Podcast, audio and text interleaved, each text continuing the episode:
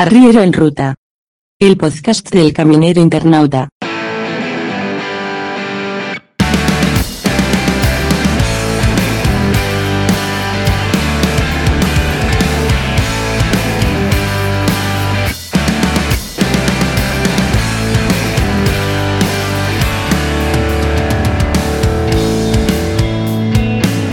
¿Habéis visto alguna vez algún coche que vuela? Pues siguiendo la huella que dejó en el automóvil Barcelona de 1925, el autogiro de Ricardo de la Cierva, que dio lugar a los primeros helicópteros, este año se presenta en ese mismo escenario el PAL V, Liberty Pioneer Edition, el primer coche volador.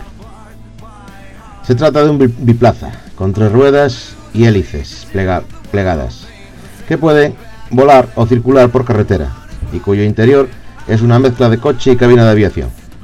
En el modo coche puede llegar a los 160 km por hora, con una autonomía de 1200 km. En modo aéreo es capaz de recorrer una distancia de unos 400 km y así evitar los atascos.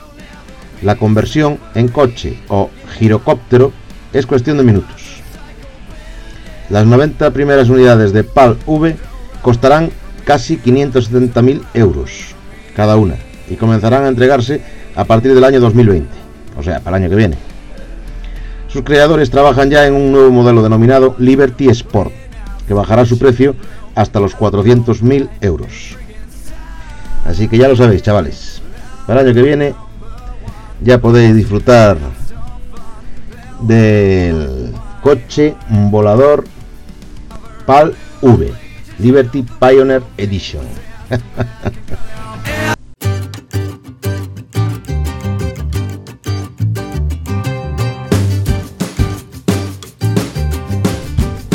y como somos buenos caballeros del asfalto, daremos paso esta semana en este podcast a la entrevista a nuestra compañera Rosalía. Antes de los de las otras entrevistas que ya tengo grabadas y preparadas para otros podcasts. Así que empezamos con la encuesta o entrevista a nuestra compañera Rosalía.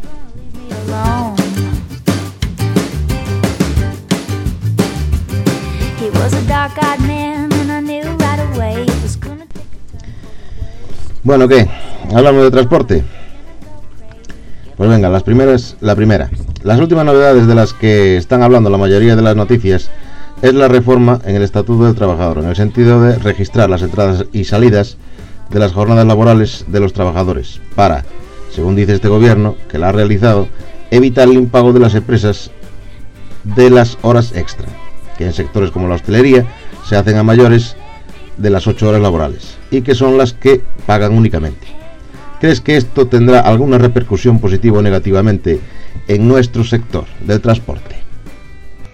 Creo que es conveniente la regulación del estatuto de, trabajador, porque mm, a nosotros con la tarjeta del tacógrafo lo tenemos fácil. tenemos registrada la entrada y la salida del trabajo. Y creo que si lo miran y lo miran bien, a nosotros nos tendrían que pagar las horas estas que estamos haciendo, los días a mayores que estamos haciendo, y creo que repercutiría muy favorablemente sobre el chofer. Porque si tú tienes un contrato donde pone que tú trabajas de domingo a domingo, porque ya te lo ponen así, para que no te pueda mandar salir un domingo o y no te puedas negar, de 40 horas semanales cuando tú en realidad estás haciendo muchas más y no te las van a pagar, ni te van a pagar los festivos, ni te van a pagar los días a mayores que pases fuera de tu casa, ni los puede, y es la única manera de justificarlos señores, yo tengo esta tarjeta, abro, entro a trabajar a esta hora, salgo de trabajar a esta hora, yo estoy haciendo tantas horas a la semana de más, ¿vale? Por lo menos paga, mm, tiene que repercutir que yo trabaje más, como en, como en otros sectores, como en la hostelería, como en otros muchos sectores. Si tú trabajas más de lo que debes, tiene que repercutir a final de mes en tu sueldo. Y creo que deberían mirar mirarlo y mucho, en, mucho, en muchos sectores, tanto en el transporte como comerciales, como esta gente que piensan que no son, que no se pueden mirar tan fácilmente como una persona que ficha al llegar a la oficina y se va. Nosotros también estamos fichando igual que ellos, desde que entramos hasta que salimos, desde que empezamos nuestra semana hasta que la terminamos. Pero todo eso a más que hacemos, nadie, nadie dice, no, es que esto hay que pagarlo, estas horas estas hay que pagarlas, esto hay, este, este día parado, mm, no por causas del chofer, sino por causas de o de las cargas, o de las descargas, o de festivos, o de otras cosas, hay que compensarlos. Esas, ahí, ahí es el kit de la cuestión, por ahí teníamos que empezar. Tú trabajas 90 horas semanales, te cobras por las 90 horas, por las 90 horas bisemanales. Es nosotros cobra, hacemos muchas más y no cobramos ninguna. Entonces, de una vez que lo miraran, seguro, seguro que eh, en la nómina del, del trabajador se notaría algo y bastante. Entonces yo creo que todo tendría que ser mirado por la misma, igual que el que está en el banco, como el que está eh, en una panadería, como el que está en un camión, como el que está en una oficina. Para todos igual, toda la misma, los convenios. Tú tienes este convenio, pues o está mal el convenio o, está mal esta ley, pero hay que, hay que mm, intentar eh, compaginar los convenios con los, con los trabajos reales y, y compaginar eh, el salario que estás cobrando por unas por ocho horas de trabajo con lo realmente lo que estás haciendo, que son muchas más. Entonces, eh, yo creo que esto lo tenían que haber hecho, pero ya desde, desde, desde mucho antes. Que eh, todas las empresas que justifiquen los horarios de los trabajadores, las entradas, las salidas, las horas que hacen a más, los días que hacen a más, sábados y muchos domingos y en muchos sectores de, de, profesionales, pero en el transporte es en lo que más em, errores hay, porque hasta ahora sí mm, tienes con que justificarlo, pero tiene que estar, mm, aparte de justificado, legalizado, que tú tienes que cobrar por lo que estás trabajando. Y esto es una manera de legalizarlo y, tiene que entrar en vigor y cuanto más pronto, mejor.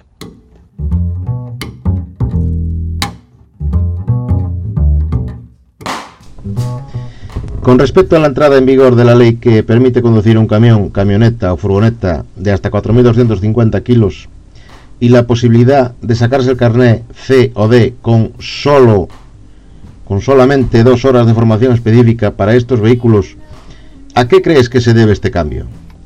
falta de choferes quizás? ¿O a qué otros motivos crees tú que responde este cambio? Pues respecto a la pregunta esta, yo creo que no es debido a que falten choferes, porque creo que choferes aún hay y seguirá habiendo, porque el que le interesa esta profesión seguirá haciendo por formar parte de ella, pero ellos incentivan con eso pensando que la gente, bueno, pues como no le va a costar mucho trabajo, todo el mundo se puede sacar el carnet y ala, todo el mundo a conducir, cuando la formación realmente tendría que ser, mayor. Y la falta de choferes no está porque no hay gente preparada, está porque los que estamos preparados, muchos están por quedarse en casa por las condiciones lamentables de este trabajo.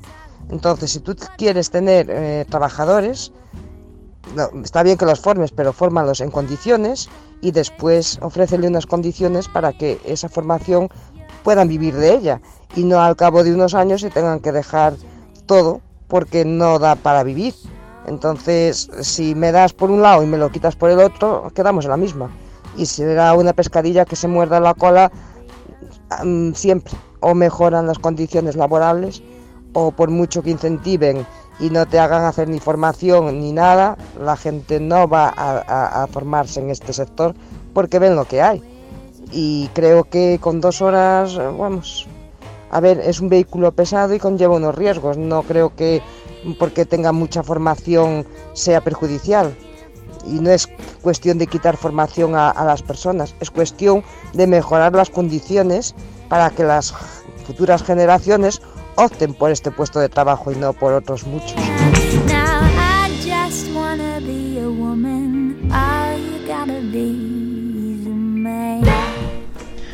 ¿Crees que tendrá alguna consecuencia positiva o negativa este cambio en la obtención de licencia de la licencia para conducir estos vehículos en la seguridad vial? Y claro que tendría mucho cambio esto de en esta profesión, que la gente no, esté debidamente preparada, porque, porque es, un, es como en todos los trabajos, si tú tienes que eh, hacer pan, tendrás que saber cómo hacer el pan, pues si tú vas a conducir un camión y te vas a dedicar a esto, hay miles de cosas que con poca formación no las las coges con la práctica y la escuela de la vida, pero la formación y la formación y bien dada, yo creo que mejoraría mucho tanto las condiciones de hoy en día como las futuras para otra gente. Entonces sí cambiará. Si tú a todo el mundo le das un carnet y a la correr, pues así estaremos en la carretera, a la corriendo, sin saber ni para dónde ni como pollo sin cabeza.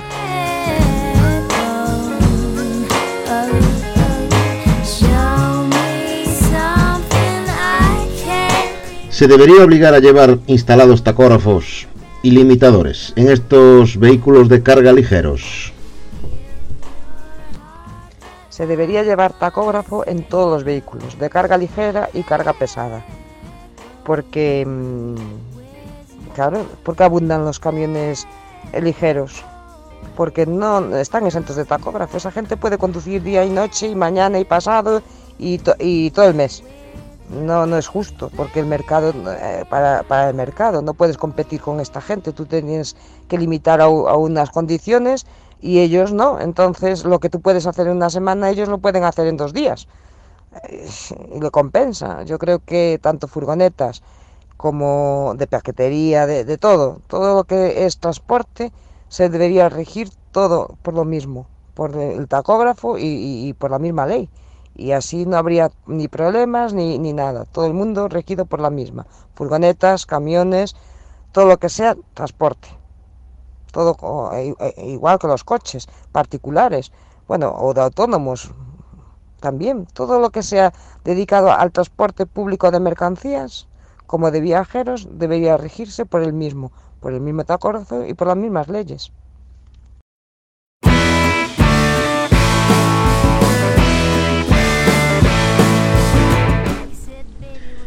Se habla en artículos de prensa especializada de que la falta de choferes es por el salario. Mucho tiempo fuera de casa, intercambios de palés, largos tiempos de espera en cargas y descargas, inseguridad en aparcamientos y poca cantidad de ellos.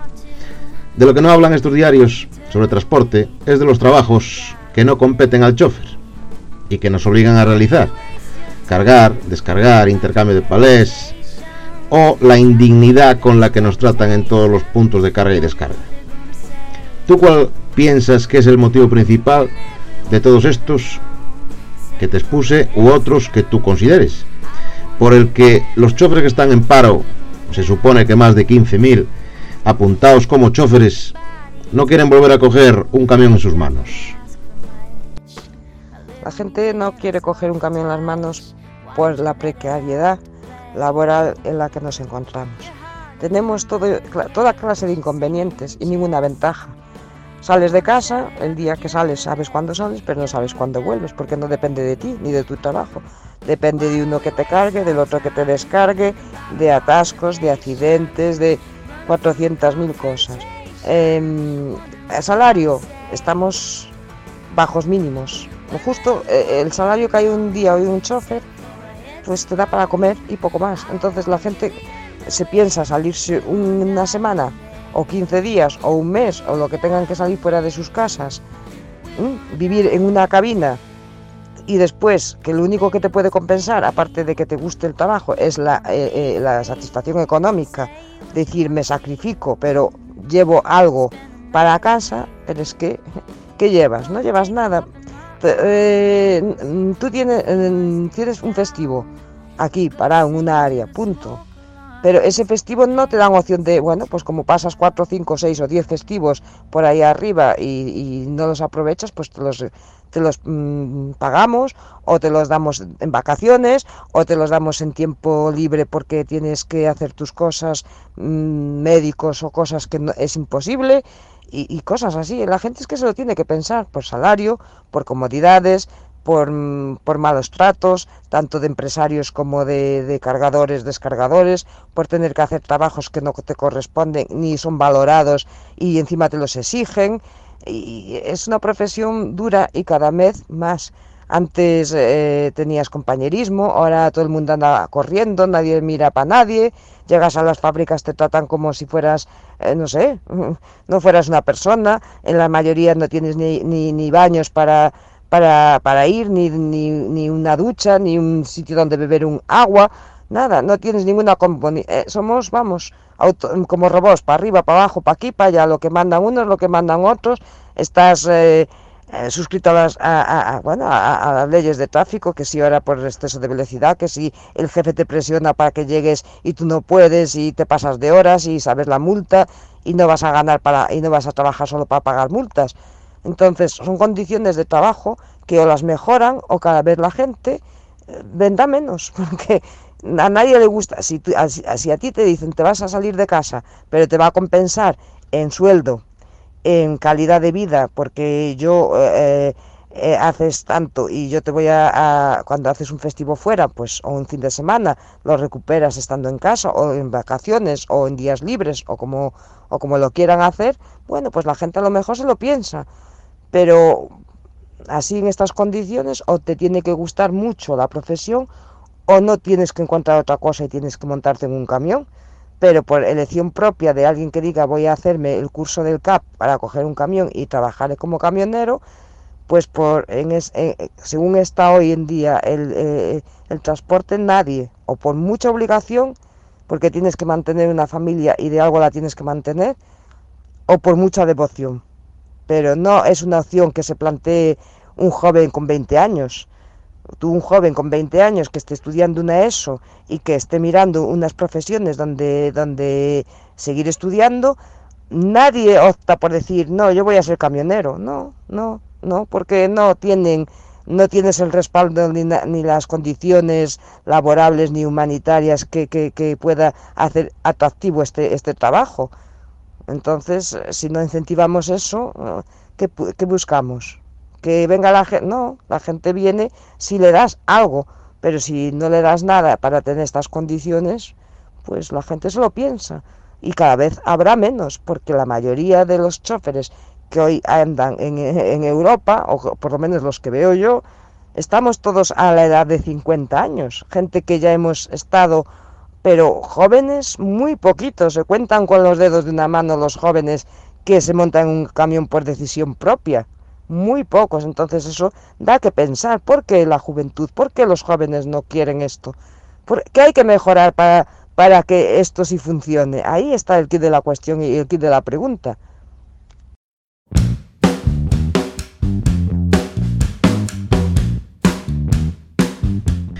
Hay otro cambio que ya lo tenemos a la vuelta de la esquina y que es la nueva generación de tacógrafos que ya llevan un módulo GPS y Wi-Fi con el que sin pararte los guardias te podrán hacer una descarga de los datos y multarte, si lo consideran oportuno. ¿Crees que con estos nuevos sistemas conseguirán terminar con las trampas de los choferes? Imán, movimientos del minuto, circular sin o con la tarjeta de otro, etcétera. Y conseguir que conduzcamos mejor y a la vez disminuir la tasa de accidentes. Creo que todas las medidas de seguridad de tacógrafo que puedan ver lo que estás haciendo no son perjudiciales, para el, para el trabajador. Eh, hay mucha gente que así lo cree, pero yo no lo creo así, porque es tu actividad diaria y, y, tienen que ver lo que estás haciendo, cómo lo estás haciendo, y yo creo que es mm, útil para, para nosotros. Porque mm, no puedes hacer más de lo que, de lo que, de lo que hay tú tienes que conducir así estas nueve horas o diez horas, descansar esto y hacer el descanso de, de, nueve horas, de once horas, y no te lo puedes...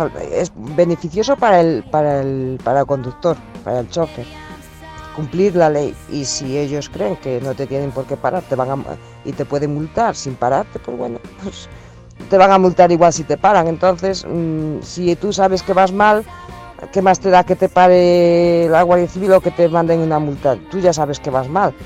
Lo que tenía que empezar era concienciar a los jefes que te meten prisa porque tienes que llegar sí o sí.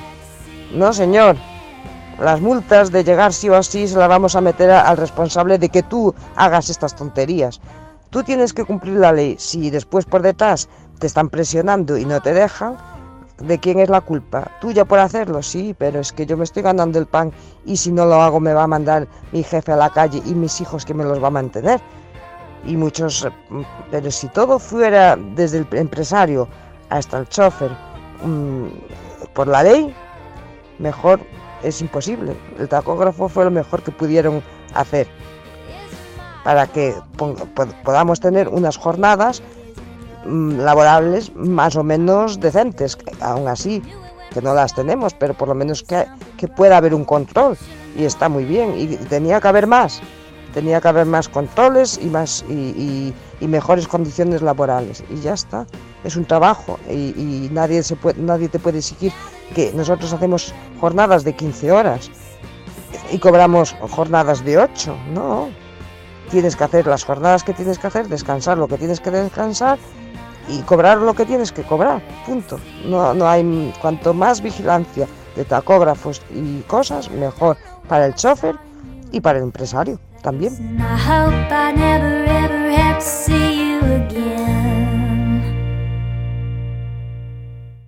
Los cargadores llevan tiempo intentando implantar las 44 toneladas y los 4,5 metros de altura para incrementar la capacidad de carga con el argumento falso de que se rebajarían los niveles de contaminación al llevar más mercancía en un mismo camión. Claro, lo que no quieren es pagar más a los transportistas, que sufrirían el aumento de costes de sus camiones y el riesgo a sus choferes en la conducción de esos vehículos.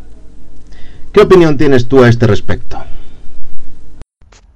Lo que está claro es que cuanto más grandes sean los camiones y más carga en los camiones lo va a llevar siempre una persona. Más trabajo va a ser para esa persona. Y a los empresarios le va a venir muy bien porque en dos camiones, lo que, lleva, lo que cargarían dos camiones, lo carga un, camión, se ahorra un chofer y ellos cobran igual. No, no, si tienes que llevar más carga, pues pones más camiones, metes más gente, o, pero no, es cuestión de alargar porque alargas, alargas, al final que llevas un tren de carretera es que no tienes tampoco mm, eh, sitios para acondicionados para llevar trenes de carretera, ni te van a pagar porque lleves un tren de más porque lleves un tren de carretera, ni te van a mejorar las, las condiciones laborables porque lleves un, un, tren de carretera. Cuanto más te metan encima, más te lo comes tú, que eres el chofer, y más problemas vas a tener tú, y ellos más ganancias van a tener. Eso, cuanto no, no puede ser. Cada, eh, eh, que, que, hay contaminación, pues, pues mira, haz autopistas por el mar y, y, pon, y pon unos precios asequibles para que los empresarios puedan utilizarlas. Dale opciones, pero no le des opciones de, de, de poner un tren de carretera porque, porque vas a la, la, la, contaminación va a ser la misma, lo único que va a mejorar en ese aspecto va a ser el empresario, que si va a tener que tener 20 choferes, tiene 10 y hacen igual que 20. I learned to walk when I was one beneath the Oklahoma sun, and from that day. Vámonos al ROT.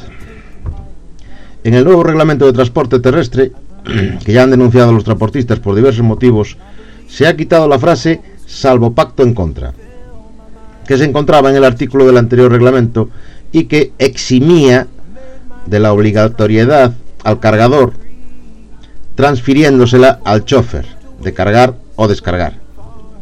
Ahora, al des desaparecer esta frase del texto, queda el cargador como obligado a cargar y descargar, y los choferes podrán negarse a hacerlo si no lo tienen explícitamente acordado en sus contratos laborales. ¿Tú qué preferirías? ¿No tener que tocar la mercancía en ningún caso?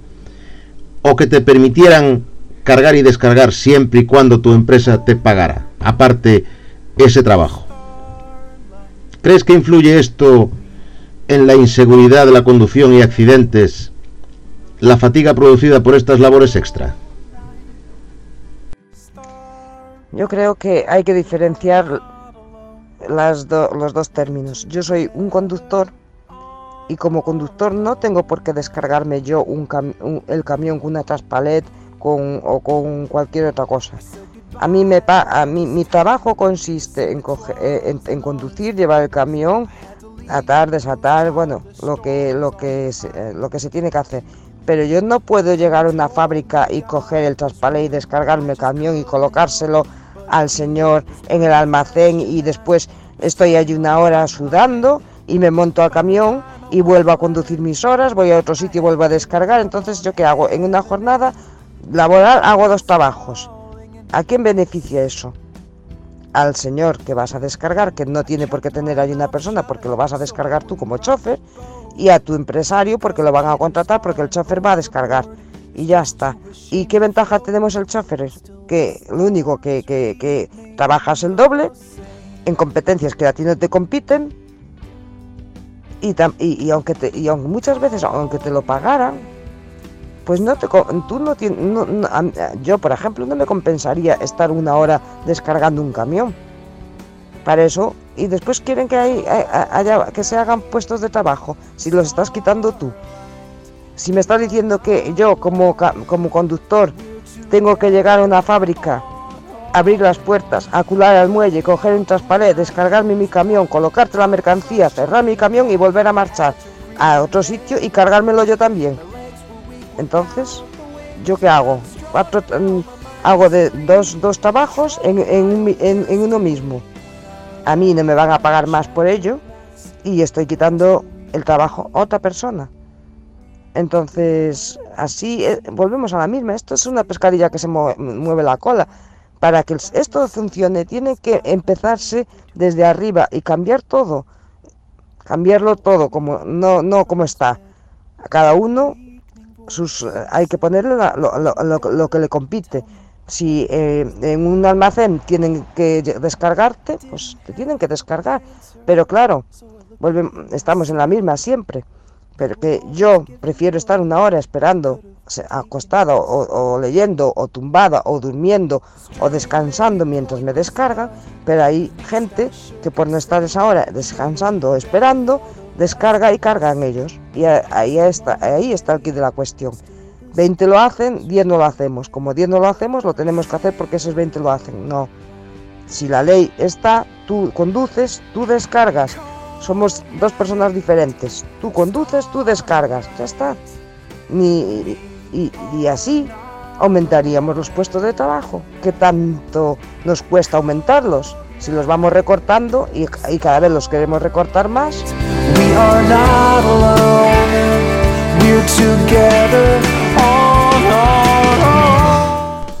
Y la última. Los transportistas, a través de sus asociaciones, han denunciado este ROT por el tema de la honorabilidad que es un requisito indispensable para la obtención o renovación de las autorizaciones de transporte, y que pueden perder por varios motivos, impago de impuestos, cuotas a la seguridad social, o hacienda, o multas de transporte, o la inspección laboral, que pueden ser por múltiples motivos. ¿Cuál es tu opinión sobre este aspecto? ¿Mejorará esta medida la calidad y legalidad de las empresas competencia leal y desleal que realizan empresas piratas? Todas las empresas deberían, deberían, claro, eh, eh, si, si, no las, si no las controlan en esos aspectos pueden hacer lo que les da gana. Y, y, cuando, una, cuando te controlan una, a una empresa, deberían saber por qué esa empresa debe esos, porque tiene esos impagos. Mm, hay empresas que mm, tienen esos impagos porque a ellas mismas no le pagan y no puede cubrir esos gastos. No podemos meter todos en el mismo, en el mismo saco. Pero mm, sí es verdad que, que deberían estar muy miradas porque es verdad que hay mucha empresa pirata y muy desleal. Entonces sí que afecta a otras empresas. Pero con un buen seguimiento de por qué esta empresa no debe estas cuotas o esta empresa no las debe, pues sí, que tendríamos que mirar el, fondo de la cuestión, por qué esta empresa debe estas cuotas a la seguridad social. Y, si es por motivos de que, esta, de que muchas empresas se ven, sobre todo pequeños empresarios autónomos, se ven en la, en la obligación de tener que deber porque hay otras empresas que a él le deben y tampoco le pagan, no podemos mm, pensar que esa empresa mm, eh, eh, no es eh, o, no va a ser suficientemente capaz de, de seguir con sus cuotas y, y ser una empresa totalmente legal. Tendríamos que mirar las empresas que tienen sede en otros países pero que trabajan en España, que tenemos matriculados camiones en Rumanía, en Polonia, en donde los impuestos se pagan mucho menos, pero trabajamos en España. Ahí sí, a esas son las que tienen que, que, atajar desde un principio.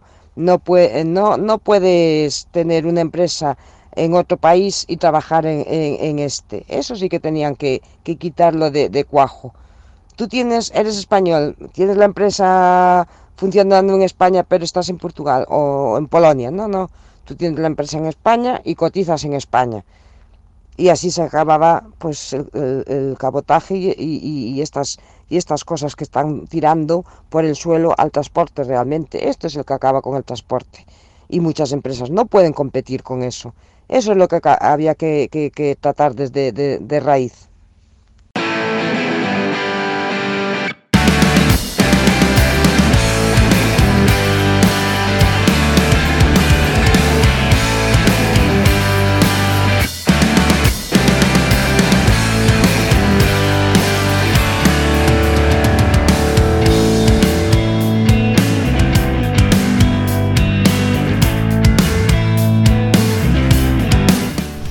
Bueno, pues hasta aquí el podcast de esta semana.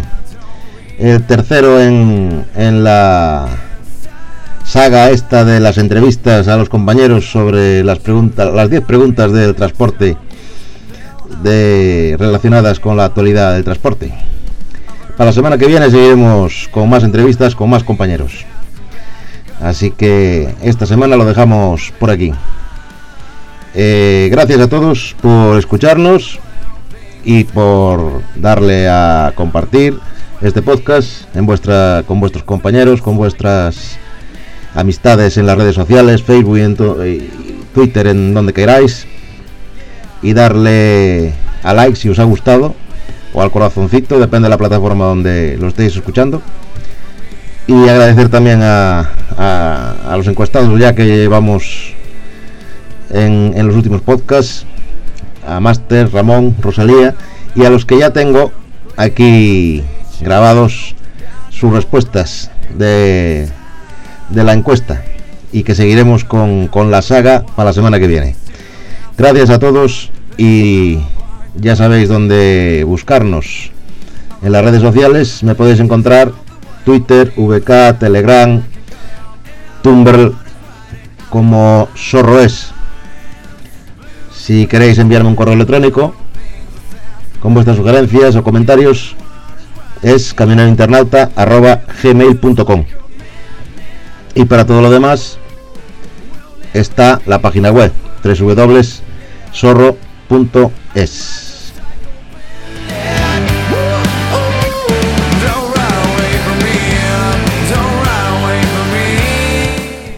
Hasta la próxima semana amigos. Adiós.